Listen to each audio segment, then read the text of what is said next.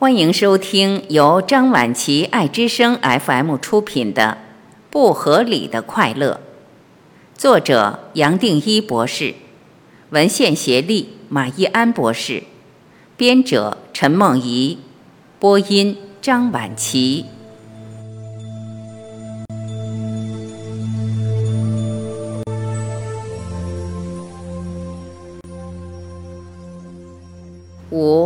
没有身体相应，身心不能快乐。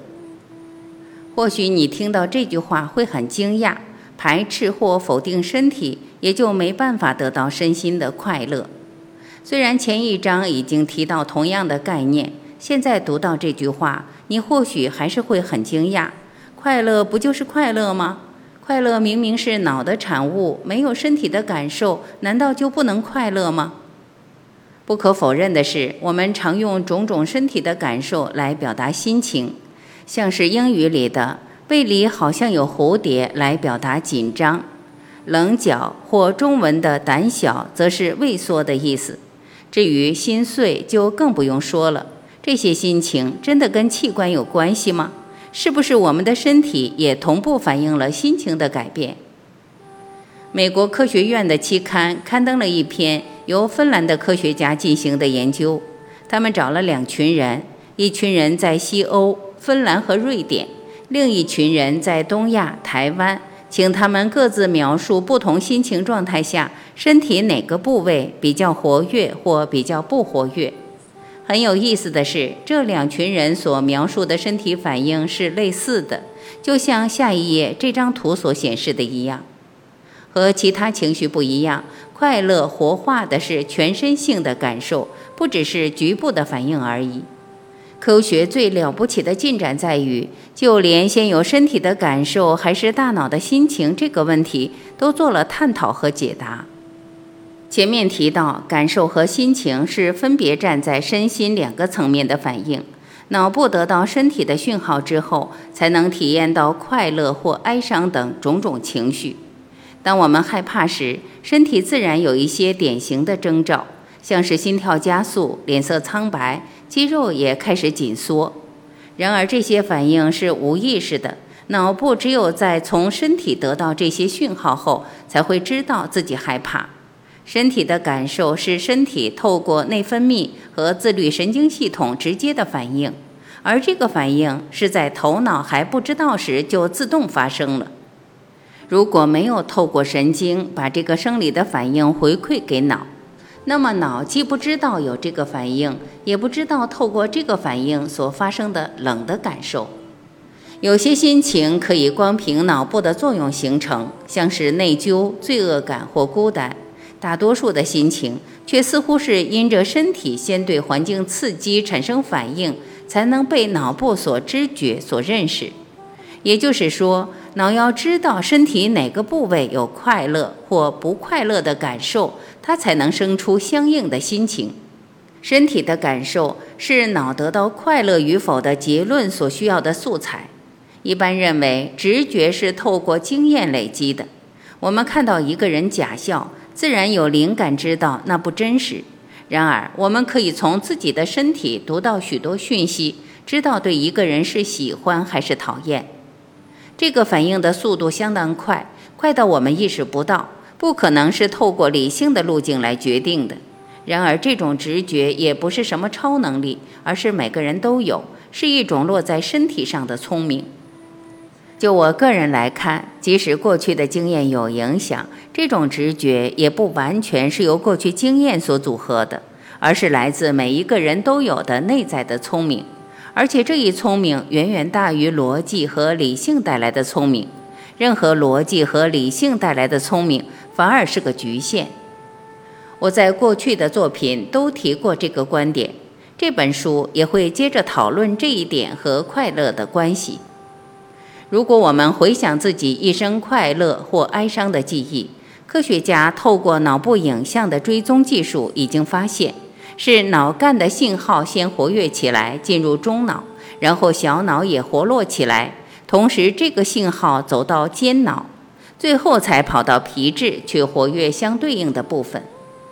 大脑和身体对应的部分必须活起来，一个人才能感到快乐。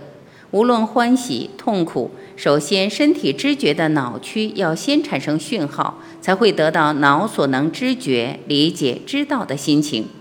可见，身体确实有它的聪明和反应，而身体的感受和脑的想象与心情是可以区隔的。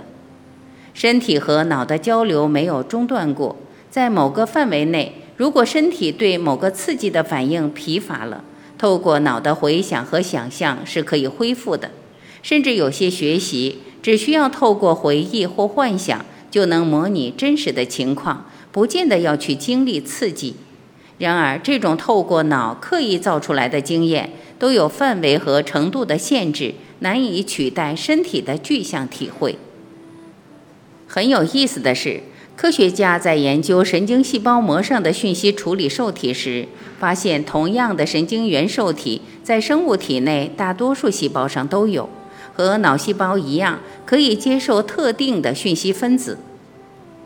美国国立卫生研究院和乔治城大学医学中心的神经药理学家百特博士，被人称为“神经心理免疫学之母”。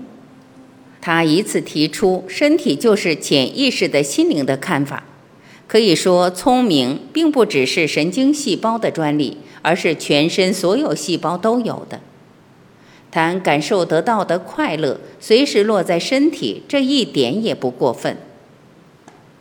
练习笑带来好心情，我们到每一个角落都会听到这样的提醒：微笑带来好心情。童子军的创始人贝登堡先生如此提倡，我们也从小被这么耳提面命，甚至以此教育下一代。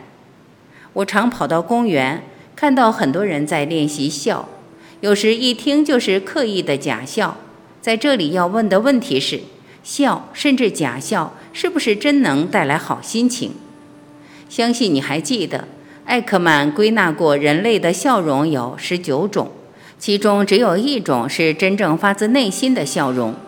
那么，如果我们的脸部肌肉做出和真正的笑完全相应的动作，能不能带来快乐？没错，只有这种真实的笑容才能带来真正快乐的感觉。假如一个人可以精确模拟真正笑容的每一条肌肉的动作，是不是可以把快乐的讯号回传给大脑，而让我们有快乐的心情？这个问题，艾克曼也做了一个解答。他教研究对象操作眼轮匝肌和拳击，越能熟练模拟真笑肌肉运动的人，在脑部所产生的讯号和一个人真正快乐的位置是完全一样的。甚至同一批受试者也说，这么练习之后，不知道怎么回事，也就自然有了好心情。懂了这些，我们也可以把这个现象。当做解开快乐的秘诀，我在真元一提到的定格练习和感恩、谢谢的功课，或在演讲中带领的笑、打哈欠、舌底上颚，都可以调整自律神经系统和情绪脑，扩大放松的反应，自然让我们舒畅快乐。常常这么练习，脑中自然产生一组新的回路。我在静坐也提到要改变习气。从来不是去对抗旧的习气，而是建立一个新的习惯。从制约的角度来说，人类的大脑是可以训练、可以制约的，甚至还可以学会快乐。科学和种种技术早已经等着你，只要会用就能快乐。然而，要找回快乐，我指的是无条件的快乐、彻底的快乐，远远大于前面谈的受身体制约的快乐。这本书真正要传达的方式更为简单。